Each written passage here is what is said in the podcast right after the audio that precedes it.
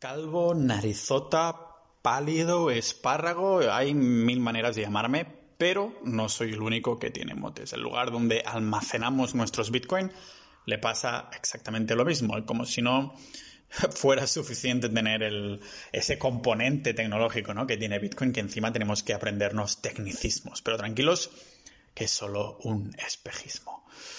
Monedero, cartera, wallet, billetera, hay mil maneras de llamar a la misma cosa y no os confundáis. Lo que sí es verdad es que, bueno, este monedero no es que haya de solo un tipo, pero hay muchísimos. Eso sí es lo que lía un poco, pero la manera de llamarlo, monedero, cartera, wallet, billetera, es la misma cosa, ¿vale?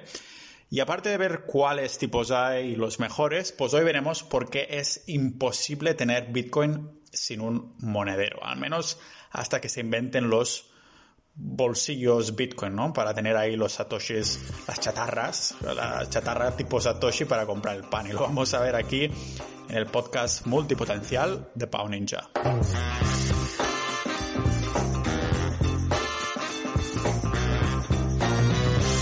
Lo primero que hay que entender es que, al contrario que una cartera tradicional, un monedero Bitcoin no almacena nuestros Bitcoins. Si os acordáis, el Bitcoin es descentralizado y por lo tanto el dato eh, de que tenemos 100 bitcoins, ojalá los tuviera, no es que se guarde en un dispositivo, una localización, no es que estos bitcoins estén en un sitio, en un monedero, pero este dato, el, eh, el hecho es, esta información de que tenemos 100 bitcoins se copia y multiplica en la blockchain. Si hay un millón de personas, no dos, pues hay un millón de copias que dice que yo tengo 100 bitcoins o más que yo, pues mi dirección bitcoin. Ahora lo veremos.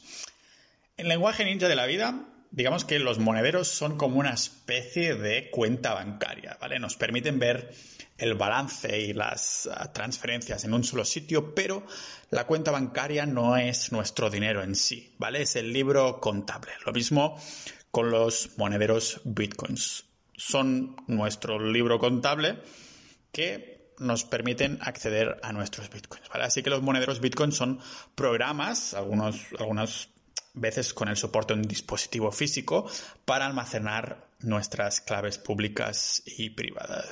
Nuestras ¿qué? A ver, para que lo entendamos rápidamente, la clave pública es nuestra cuenta bancaria, nuestro IBAN, nuestro número IBAN, mientras que nuestra clave privada es el PIN para acceder dentro de nuestra cuenta, ¿vale? O sea que la clave privada es una palabra ahí enormemente larga compuesta de una serie de, de números y letras y nos permite mandar bitcoins a quien sea mandádmelos a mí si queréis. Y sin ello, pues no, no podemos aprobar las transferencias, ¿vale? Así que hay que mantenerla al lado del cojín porque si la perdemos es lo mismo que perder nuestros Bitcoin, ¿vale? Por otro lado, la clave pública, el IBAN, es lo que conocemos como una dirección de Bitcoin, ¿vale? Como Bitcoin Address, poniendo acento americano. Y es la que se asocia a nuestro monedero, ¿vale? lo que un monedero nos permite, como comentaba ahora, simplemente guardar nuestras claves privadas de forma segura. Y estas claves son las llaves que abren el candado al corazón, al corazón, a nuestra dirección en la cadena de bloques, en la blockchain, donde nuestros queridos bitcoins nos están esperando ahí con una sopita, ¿vale? Y como la cadena de bloques está en todos los sitios, igual que las publicaciones de Instagram de mi ex, que no me dejan de aparecer, pues el monedero es indispensable para interactuar con nuestros tokens, de lo contrario sería como perder ah, el IBAN y el PIN a la vez, ¿vale? Los diferentes tipos de wallet Bitcoin los elegiremos no solo por lo guapos o, retros que son, por su look, ¿no? Pero según el nivel de facilidad de uso y seguridad que queremos para nuestros Bitcoins, ¿vale? Y ahora os voy a listar unos distintos tipos de monederos base, para decirlo así, porque la verdad hay bastantes tipos, pero los podemos clasificar en algunos pocos, ¿vale? Pero a ver, lo que está claro es que la seguridad de la tecnología de Bitcoin es indiscutible, y, pero la responsabilidad final de cómo la tratamos recae en nuestras manos, o más bien dedos, como la salud de nuestras relaciones íntimas, ¿vale? Digamos que con Bitcoin somos nuestro propio banco. Si se nos olvida la contraseña de Twitter, ¿culparemos ahí a Twitter y diremos que no funciona? No. Es nuestra culpa por haber perdido la contraseña, ¿no? Pues con esto, con Bitcoin, igual.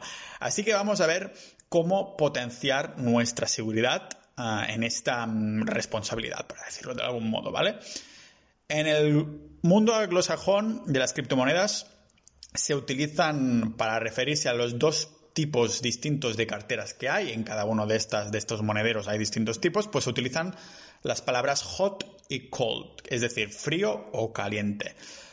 Pero todo esto son sinónimos otra vez para decir la misma cosa, ¿vale?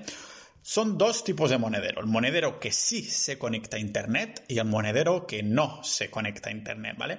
El monedero que sí se conecta a Internet puede lo podemos llamar monedero online, hot wallet, billetera caliente, cartera en línea, lo que queréis. Y después hay los monederos que no se conectan a Internet, que podemos llamar monedero físico, monedero offline, cold wallet, billetera fría, monedero cold, ah, todo eso, ¿vale? Podéis hacer las combinaciones de monedero, billetera, cartera que queráis, pero será físico, offline, cold o frío, ¿vale? O sea que no os abroméis, que parecen muchos tecnicismos, pero no dejan de ser la misma cosa. Monederos que se conectan o no se conectan a Internet, ¿vale? ¿Y cuál es la diferencia de estos dos tipos, aparte de que no se conectan a Internet? Pues vamos a ver un poco sus características. Tenemos los monederos físicos, que, mm, o sea, los que no se conectan a Internet, que son más seguros, son bastante fáciles de utilizar, pero tienen un precio alto. Normalmente cuenta, puedes contar 100 euros, que tampoco es a lo loco, ¿vale? Y después tenemos los monederos online, o sea, los que son ah, hot, porque los monederos que son físicos son cold, ¿vale? O sea, los monederos online son los hot, que vendrían a ser mm, bastante más vulnerables que los físicos, mucho más fáciles de usar, eso sí, y son gratis o al menos baratos, pero la mayoría son gratis, ¿vale? ¿Y cuál es más seguro mm, para guardar nuestros bitcoins? Sin duda, el tipo de monedero frío, los tipos fríos, son el más seguro de, todos, porque es por internet donde suceden la mayoría de, ataques, ¿vale? Dentro de un rato entraremos a ver qué más tipos hay dentro de cada tipo y cuál recomiendo yo, cuál estoy utilizando yo y estas cosas, ¿vale? Pero aparte de esto, ¿qué tenemos que buscar en un monedero? Vale, hemos visto que cold, o sea, los físicos, los que son fríos, los que son offline, son más seguros. Pero ¿qué más es importante? Pues yo creo que nuestra wallet también es mejor que sea de código abierto. Los programadores, que gracias al open source, el código abierto, pues hay posibilidades de menos bugs, menos bugs, o sea, vulnerabilidades, por culpa de errores de código. Y dices, ¿cómo puede ser esto? Si el código es abierto y todo el mundo puede, puede analizarlo. Pues precisamente por esto, pues gracias a enseñarle a todo Dios cuáles son las entrañas de algo, todo el mundo puede ponerse proactivamente a intentar encontrar errores, ¿vale? Si fueran de código cerrado, pues solo los programadores de la empresa que hacen la cartera podrían ver ese código. Y eso no es del todo bueno, porque te tienes que fiar de que esa empresa no te está colando un código para pillarte todos tus bitcoins, ¿vale? Tienes que confiar en su palabra. Ya sabéis que Bitcoin se basan en precisamente no confiar en nadie, en el consenso, ¿vale? Ah, digamos que, bueno, que cuatro ojos ven más que uno, ¿vale? En este modo. de todos modos, ah, ¿qué podemos hacer con esto? Pues ah, hay que mirar las cosas con lupa, que nos tenemos que mirar en nuestra cartera un poco así con lupa, ¿no? Porque existe la opción, una opción que es bastante popular, es multifirma, que es básicamente utilizar mm, pues varios monederos ah, para acceder a nuestras llaves. O sea, eso suena un poco a que, ostras, es más seguro porque utilizas más de un monedero. Pero no lo es, porque como han explicado algunos programadores y, y suizos, programadores también, que ya sabéis que en Suiza se cuece mucho esto de, los dispositivos de Bitcoin. Bitcoin se está llevando mucho, quiere ser la capital, Suiza quiere ser la capital de, Bitcoin, de las criptomonedas, ¿vale? Pues han asegurado que es un agujero de robos por temas técnicos que ahora no entraré a detallar, pero de todos modos os voy a dejar en las notas del episodio un par de enlaces de análisis que se ha hecho de esto del multifirma y por qué no se recomienda. Así que las cosas simples, un monedero y ya nos ahorramos todo, ¿vale? Así que vamos a ver ahora el tipo de monederos que mm, estábamos comentando, ¿no?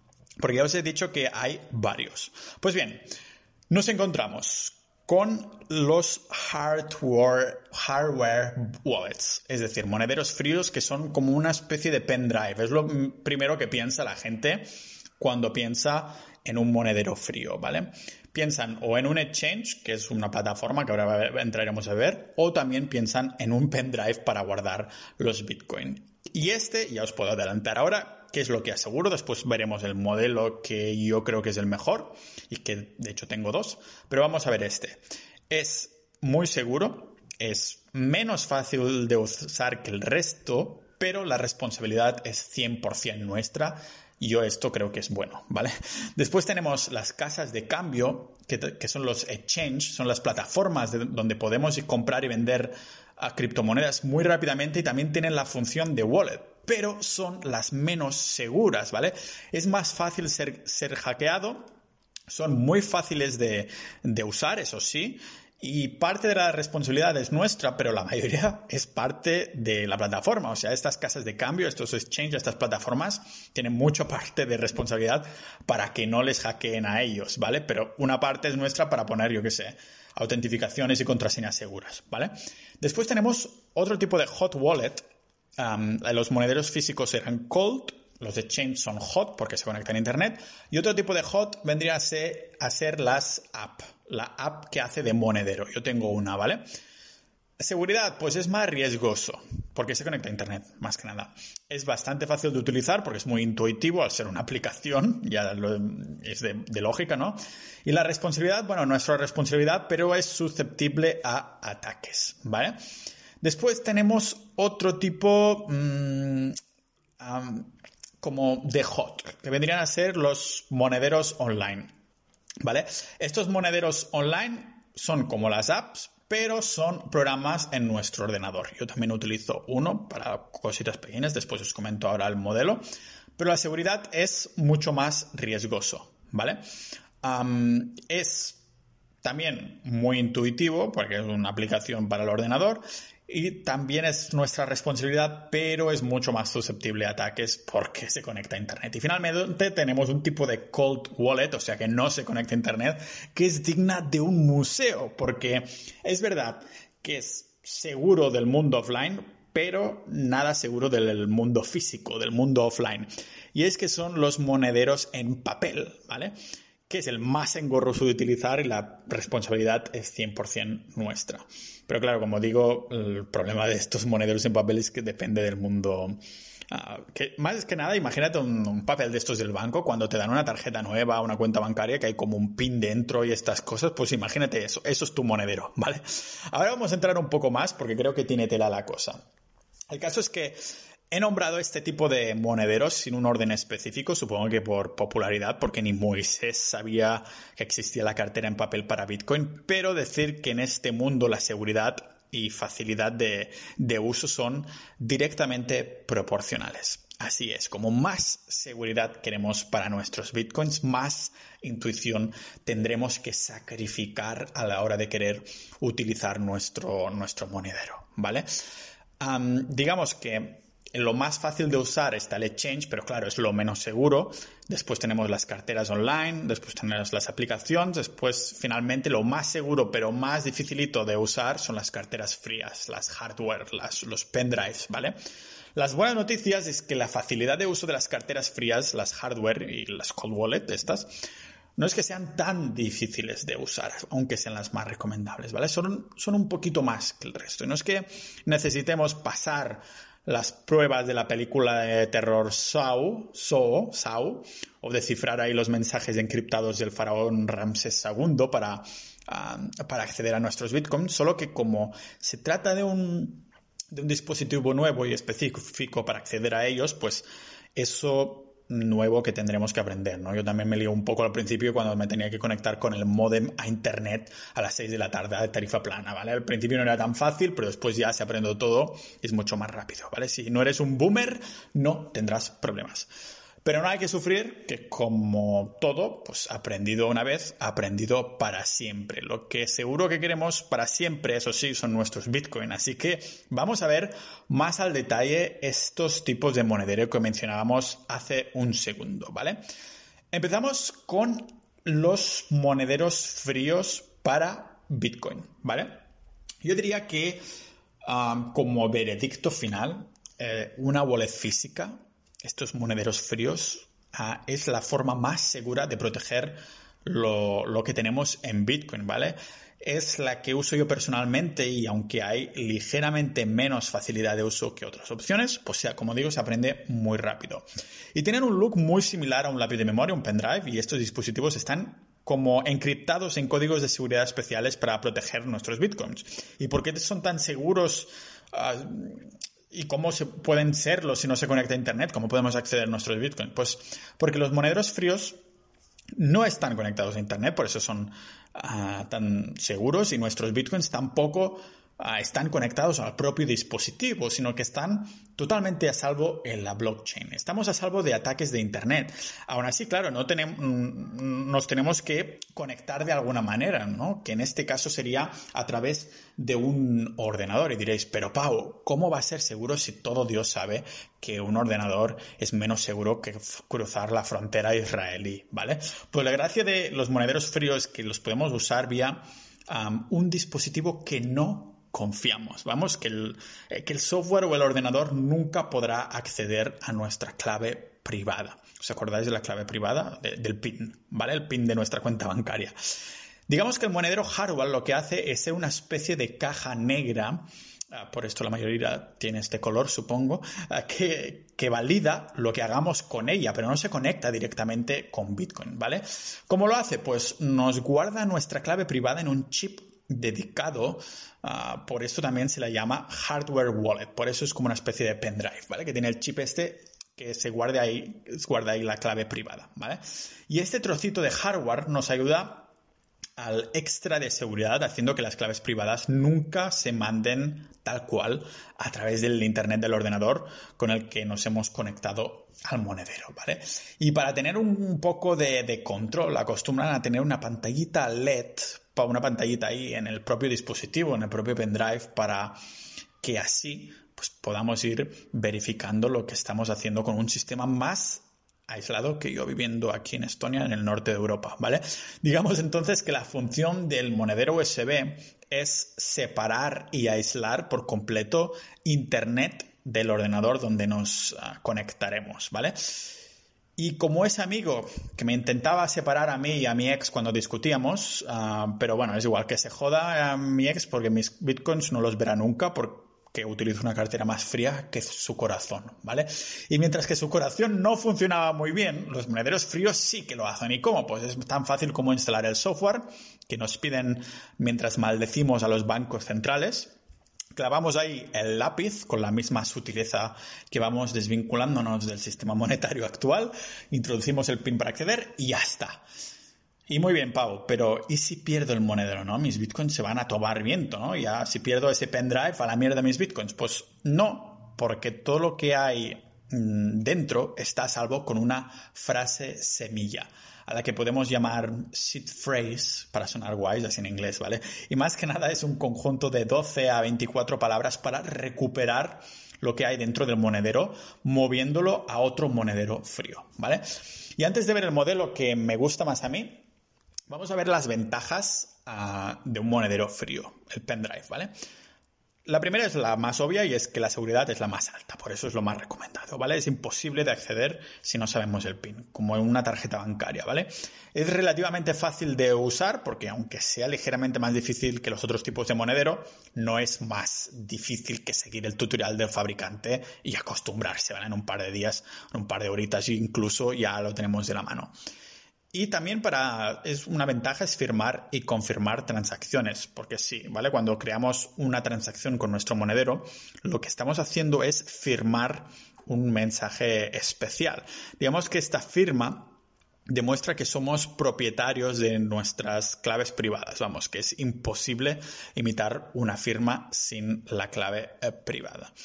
Pero lógicamente también tendrá ciertos inconvenientes. ¿Y cuáles son estos inconvenientes? Pues quédate un momento escuchando el podcast que ahora te lo digo. yo, yo creo que solo hay dos, ¿vale? Primero sería la curva de aprendizaje, que como digo, a nivel de monedero para Bitcoin, el único inconveniente que le vería es que para los que son un poquito boomers, pues es otro dispositivo nuevo con el que nos tenemos que familiarizar, ¿vale? Pero de nuevo, se aprende súper rápido y mi favorito viene con unas instrucciones muy bien conseguidas, ¿vale?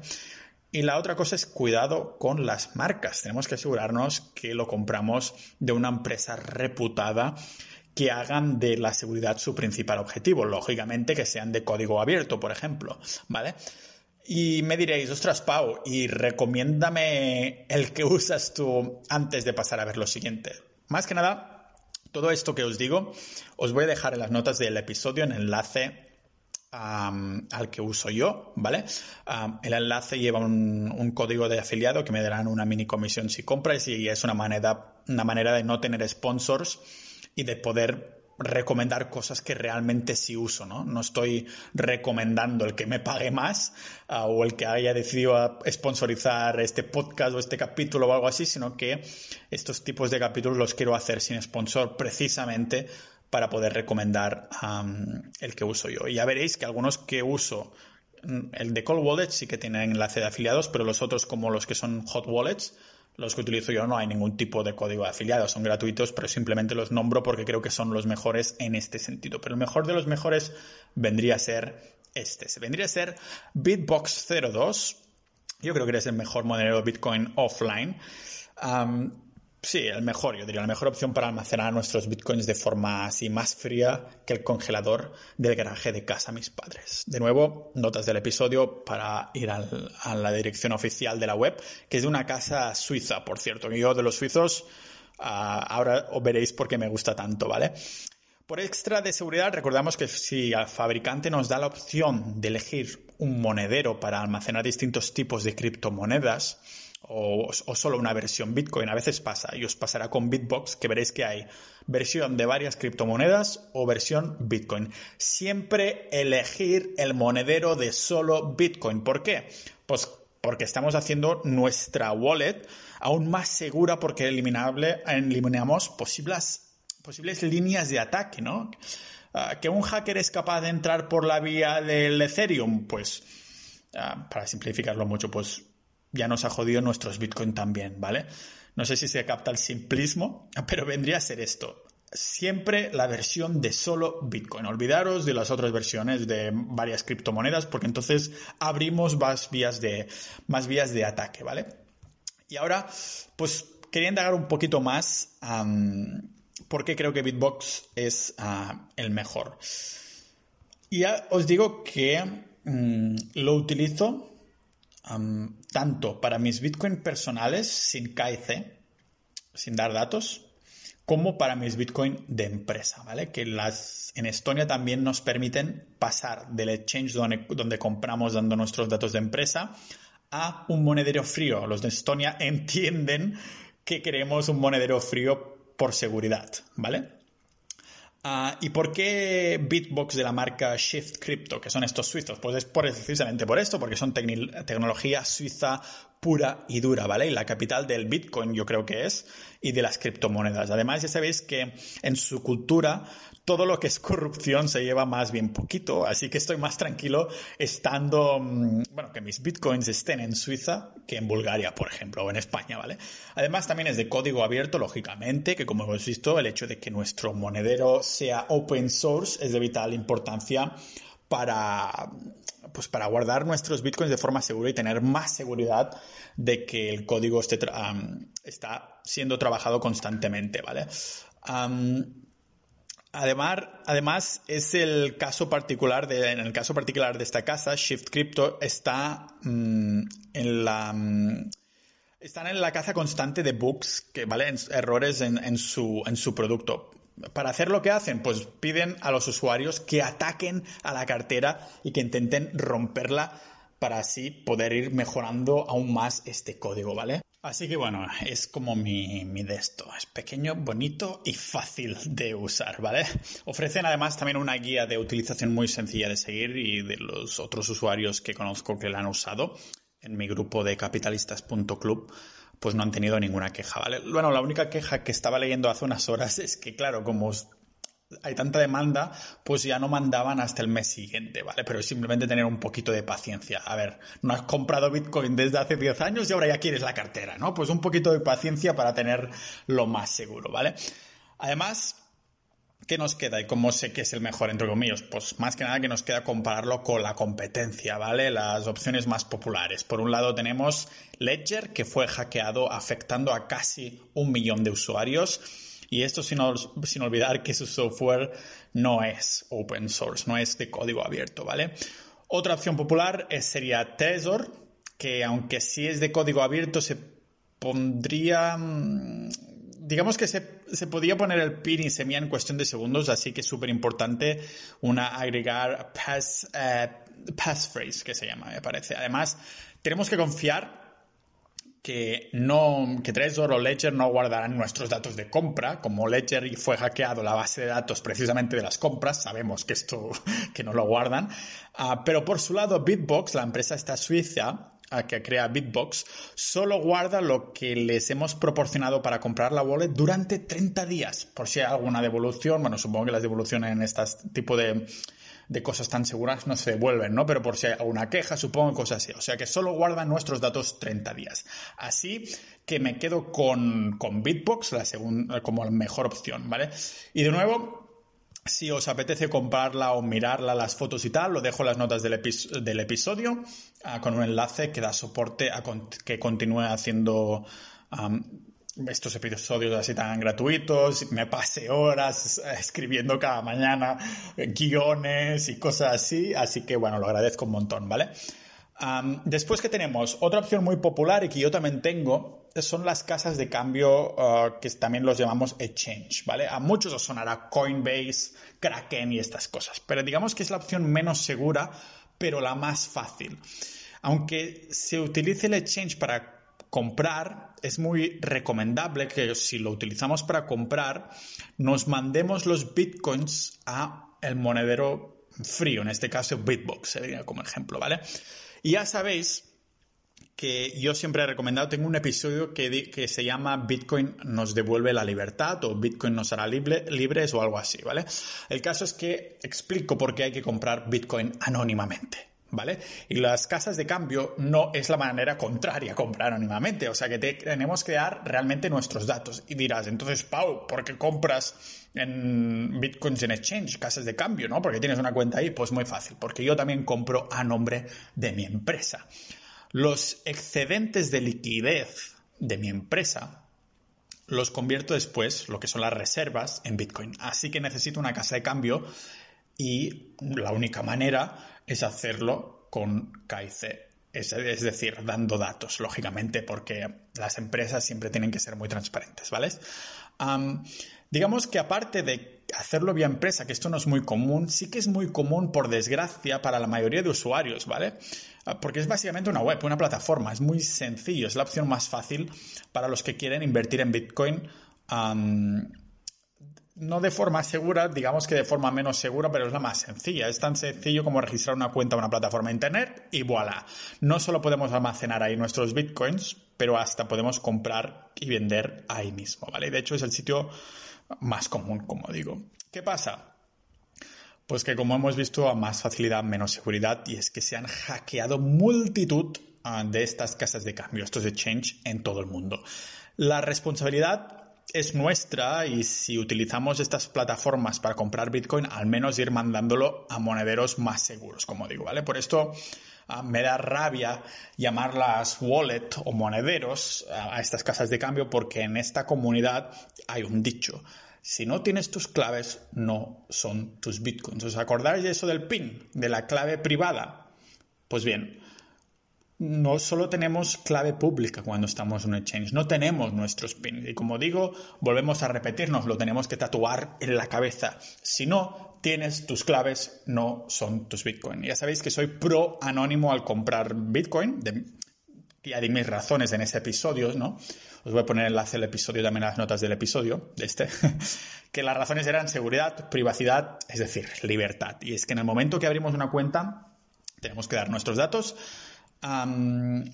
Y no solo eso, sino que además si decidimos mandar nuestros Bitcoin a una wallet más segura y utilizar el exchange solo para comprar las criptomonedas, pues hay un rastro muy claro de lo que estamos haciendo, ¿vale? Es decir, que será fácil poder rastrear de quién es el otro tipo de monedero al que nos hemos mandado los bitcoins. Aunque bueno, esto no supone tampoco un problema en los casos que como yo, pues lo hacemos vía empresa, ¿vale? Las ventajas, pues que están reguladas, los eso puede suponer una ventaja, ¿vale? Para, porque Bitcoin, la, base de Bitcoin es que sea descentralizado, pero para aquellos principiantes que aún les cuesta dar el paso de un banco a Bitcoin ah, y, de ser su propio banco, pues es una opción popular porque el exchange pues está muy regulado y cada vez lo están más, como si fuera un banco al fin y al cabo. Y entonces pues te da seguridad, aunque ya os digo que si pierdes tus bitcoins y te hackean, nadie te devuelve ningún bitcoin, ¿vale? Ah, como digo, son opciones populares, sería otra ventaja, porque como la palabra de Coinbase o Kraken está en boca de muchos, saca un miedo inicial a los que se inician en las aguas del Bitcoin, ¿vale? Aunque recomiendo desvincularse tarde o temprano, ¿vale? Como curva de aprendizaje está bien. Los inconvenientes son, sí que son un poquito más numerosos, ¿no? De los exchanges, de las casas de cambio. Y es que no tenemos privacidad. Damos nuestros datos, hay un rastro claro, como digo, y perdemos seguridad y libertad. También damos poder a terceros, porque el exchange es básicamente un banco, como digo, y hace que tengamos que confiar en ellos. Y también, como digo, son susceptibles a ataque. Más que nada para resumir un poco estos puntos que acababa de decir, ¿vale? bueno, no solo que ataquen al exchange, sino que nos ataquen a nosotros. Y supongo que esto es de las cosas estas del hot wallet, ¿no? Que supongo que por eso se le llama red a Internet, porque es un maldito coladero, ¿vale? Como una red de pesca, ¿vale? Después tenemos a la app monedero, que es un hot wallet. Mi veredicto es que es recomendable, recomendable como monedero secundario, tal vez para recibir donaciones, tener poquita cantidad, hacer pagos, tener morralla ahí o experimentar un poco con lo que es el Bitcoin, ¿vale? La app de Monederos pues son aplicaciones en el Bitcoin, perdón, son ah, aplicaciones para tener un poquito de Bitcoin y cuando nos registramos también nos dan 12 palabras clave que tenemos que guardar en un papelito por si tenemos que acceder en un futuro, ¿vale? Imaginemos que las hot wallets son como cuentas corrientes para el día a día, mientras que las cold wallets son las cuentas de ahorro para el largo plazo, ¿vale? O sea, ese, ese Bitbox, ese pendrive es como la cuenta de ahorro y las hot wallets es un poco como para utilizar Bitcoin como método de pago, ¿vale? O sea, os acordáis que había dos maneras de ah, entender Bitcoin, como método de pago, sistema de pago o como reserva de valor. Pues el cold wallet sería una representación de, de, utilizar Bitcoin como reserva de valor y las hot wallet como estas aplicaciones, pues para método de pago, ¿vale? Y es que los hackers no meterán ahí tampoco muchos recursos a robarnos por cuatro chavos que podamos tener en una aplicación. Y es que espero que a nadie le, le, gusta, le guste tanto el peligro y adrenalina como para tener ahí suficiente pasta para no poder permitirse perderla, ¿vale? La seguridad de la app de estas apps monedero, pues dependerá de los hábitos también que tengamos nosotros como individuos, ¿no? Pero es verdad que solo por el hecho de que ah, está directamente conectada a Internet, pues ya somos mucho más susceptibles a ser atacados. La idea de, esta, de estas aplicaciones es tener cambio, calderilla, para hacer, como digo, pequeños pagos y cosas así. La ventaja, pues que son muy intuitivas, son muy fáciles de, usar. Cualquiera sabe usar una aplicación móvil y ya las hacen con buena experiencia para los usuarios, ¿vale? Y también que son gratuitas. Los inconvenientes, como digo, es que son vulnerables. ¿Alguna que me guste a mí? Pues me gusta bastante Samurai, ¿vale? Samurai es una aplicación para Android que es de código abierto y es muy intuitiva para usar y además es, es también, como digo, la cartera que tengo yo, rollo calderilla, ¿vale? En una aplicación. Pero lo que me gusta mm, de esta aplicación es que a pesar de ser hot wallet y ser un coladero de ataques, pues dentro de sus posibilidades ofrece algo de seguridad, ¿vale? Lo podemos dividir en dos categorías que sería sigilo y ofuscación, ¿vale? El sigilo es más para ocultar la actividad de quien pueda estar espiándonos sin que lo sepamos, o al menos que sea más difícil de que se vincule lo que hacemos en Samurai con nosotros, lo que hacemos con nuestros bitcoins en Samurai con nosotros. ¿Y qué conseguimos con esto? Pues que sea menos fácil la posibilidad de enviar o recibir transferencias que parezcan nuestras, pero que no lo sean. Y lo que se utiliza, por ejemplo, dentro de Samurai es un, VPN, un, Tor, o suena, ¿no? Tor, que es como una cebolla el logo, que es para ocultarnos. También utiliza Paynimes para ocultarnos. Y también Ricochet para denegar. Cofabulaciones, denegar. Ah, también utiliza, estas dos no las, tengo apuntadas, pero es que no sé qué hacen exactamente, pero sé que es de seguridad, ¿vale? Si queréis buscarlo vosotros mismos, es Polython y Stonewall, Stonewall, lo que sea, ¿vale?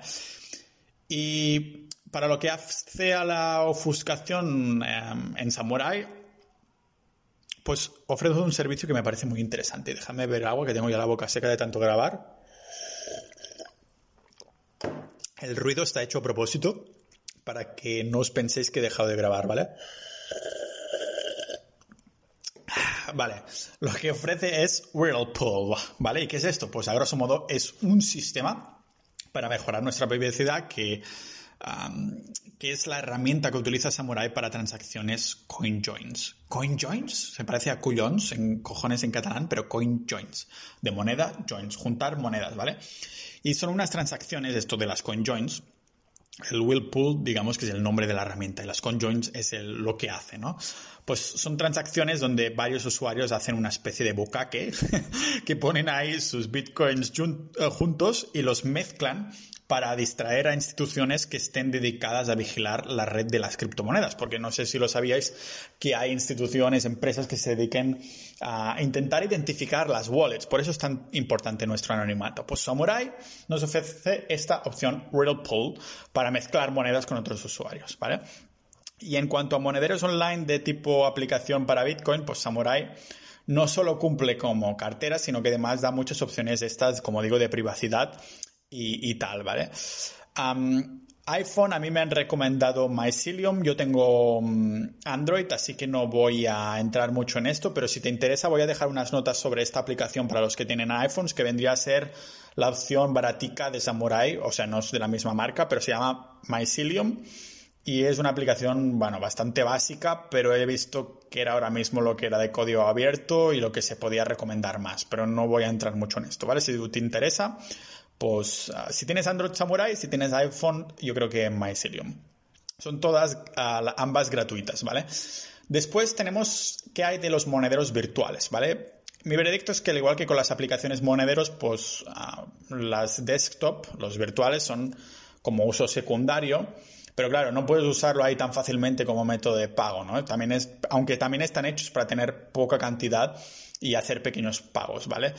Yo es lo que podría utilizar, por ejemplo, por si quieres recibir donaciones o para experimentar un poquito con Bitcoin o por si quieres darme donaciones a mí, que si quieres colaborar por el podcast también tienes ahí en al final de las notas del episodio pues una dirección Bitcoin si quieres mandar alguna propina o algo así, ¿vale? No tengo mucho ahí, no sé si me habrán mandado, yo qué sé, 20 euros o no, no lo tengo muy claro. Ah, creo que me los mandé yo mismo, no me, acuerdo ya, solo para probar que funcionaba esta cartera. Pero bueno, vamos a ver los monederos virtuales uh, un poquito más por encima y es más que nada, como digo, otro tipo de, hot wallet que simplemente uh, nos descargamos, ¿vale? Que lógicamente, como es una hot wallet, está conectada a Internet. ¿Habéis oído hablar de Internet? Es el sitio favorito para robar porque es mucho más anónimos, ¿vale? En este caso, los monederos virtuales son un poco más uh, packering, es decir, son más voluminosos, más, gordos para llevar encima que una app, pero se utiliza, como digo. las ventajas, pues intuitivo también, porque es un software de ordenador, es gratuito y vulnerable vendría a ser el inconveniente. Es eh, ventajas e inconvenientes, yo creo que es igual que una aplicación ah, que vienen dadas un poco por la seguridad, ¿no? Pero es, es menos portable, ¿vale? opciones de monedero para el ordenador, pues yo estaba utilizando Electrum, ¿vale? Que yo creo que ha demostrado ser la mejor opción para el usuario medio. Y al igual que la mayoría de hot wallets, pues también es gratis, ¿vale? Me ha parecido todo muy intuitivo. Lo que sí me hace gracia es que mm, la unidad de cuenta no es BTC de Bitcoin, sino que es M minúscula BTC, o sea, como mini Bitcoin o Eso vendría a ser que si yo te mando 20 euros ahora mismo serían 0,07 mm, no sé qué. Pero en, e, en Electrum supongo que se puede cambiar, ¿eh? Me sale en MBTC y claro, si me mandas a mí 20 euros sale como 0,7 y digo, coño, alguien me ha mandado 20.000 mm, euros, pero no, son 20 euros, ¿vale? Ah, pues creo que la unidad se puede cambiar, o sea, a mí me ha gustado mucho en general, pero ya te digo, como es a través de internet, solo para tener un poquito de morralla por ahí y ya está. Después nos falta, mm, yo creo, la, más curiosa y es el monedero de Bitcoin en papel, que es un monedero que quedará muy bien en el Museo de Dinero de Frankfurt, en Alemania, ah, pero no recomendaría a nadie usarlo, ¿vale? Este tipo de monedero yo creo que está ya, bueno, no lo creo, es segurísimo que está ya obsoleto porque tenemos mejores opciones. Se trata de un trozo de papel impreso de toda la vida, pero ahí tenemos nuestras claves privadas del dinero que le hayamos ingresado, ¿vale? Ah, ¿Sabéis cuando abrimos una cuenta en el banco por primera vez y nos dan el, acceso online a nuestra cuenta? Pues nos lo mandan con un papel impreso muy raro, con una especie de fuminado de blanco y negro, pues vendría a ser algo similar, pero en vez de un PIN tenemos un código QR, nuestras claves privadas, la dirección Bitcoin y todo lo, lo necesario. La ventaja es que es muy seguro del mundo online, si lo generamos sin estar conectados a Internet y nos responsabilizamos de guardarlo bien, claro, pero el inconveniente es precisamente esto, que, que, viene todas las externalidades del mundo offline, ¿no? Cualquiera quien nos encuentre el papelito ahí donde lo hayamos dejado, pues puede acceder a las claves y acceder a nuestros Bitcoin. Imprimir, además, es problemático y se nos puede dañar el papel y además solo podemos utilizar una dirección Bitcoin, no podemos crear de nuevas, ¿vale? Y estos vendrían a ser los tipos de, carteras de monederos que tenemos, ¿vale? Yo ya os digo, os recomendaría Bitcoin. Ah, o sea, claro que os recomiendo Bitcoin, ¿no? Pero me refiero a que os recomendaría Bitbox como cold wallet. Y si tenéis que elegir algún tipo de change, a mí me gusta Kraken, también tengo una dirección de afiliados por si queréis. Ya sabéis que tanto Kraken como Coinbase pues dan como pequeños premios si invitas a gente, ¿no? O sea, podría recomendaros Coinbase, que creo que da más, pero recomiendo Kraken porque yo creo que es la mejor plataforma para comprar Bitcoin con KIC. En las notas del episodio también pongo ahí la, mi dirección por si queréis dar apoyo al podcast. Y, ¿Y por qué lo creo? Pues comisiones súper bajas, es fácil de usar, sistema de seguridad superior al, al resto porque tienes el factor esto de, doble autentificación con la aplicación de Google que tienes que... O sea, alguien que sepa mi contraseña no puede entrar en mi Kraken porque necesita acceso a varios sitios que yo me he autentificado, aunque lógicamente no soy tan tonto de dejar ahí los bitcoins en Kraken, me los mando a mi cold wallet, lógicamente, ¿sabes? pero es de las pocas que a día de hoy no ha sido hackeada aún, ¿vale? Digo aún porque podría ser que lo fuera, pero es verdad que demuestra un poco que con todos estos años que lleva, pues que le están metiendo un empeño importante en ser hackeado, más que nada porque entonces se va mucho lo que se fía la gente de ti, ¿no? Y aunque esto nos haga que algunos usuarios desaprovechen su responsabilidad de seguridad y después les entren en la cuenta y roben lo que tienen en, Bitcoin. Pero esto ya es culpa de cada individuo, ¿vale? Yo creo que, que se debe ser consciente de que todo lo que sea vía Internet pasa a ser automáticamente menos seguro. ¿Y cuáles otras opciones populares existen? Pues ya las conocéis, ¿vale? Hay Coinbase con un poquito más de, comisiones y hay Binance, que se pronuncia Binance, creo.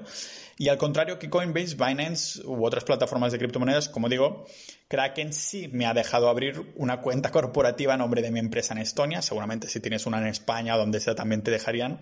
Y como digo, las demás me la denegaron sin explicaciones.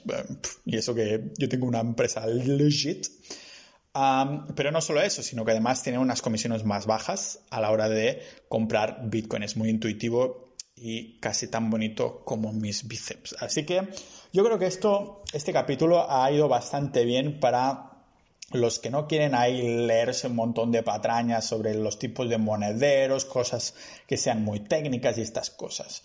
Si quiero que saques algo de información de este episodio, es esto. Cold Wallet is the way to go. O sea, un monedero hardware, el típico pendrive, es el que tienes que comprar. a día de hoy, el momento de grabar esto, mm, te puedo decir que Bitbox es el mejor relación calidad-precio, creo que vale unos 100 euros, 109 o algo así. Yo tengo dos, uno para empresa y una personal, pero si en algún día cambio de opinión y creo que hay uno mejor que Bitbox en relación calidad-precio, bueno, seguridad calidad-precio, entonces lo pondré en las notas del episodio. Va a, va a estar totalmente actualizado.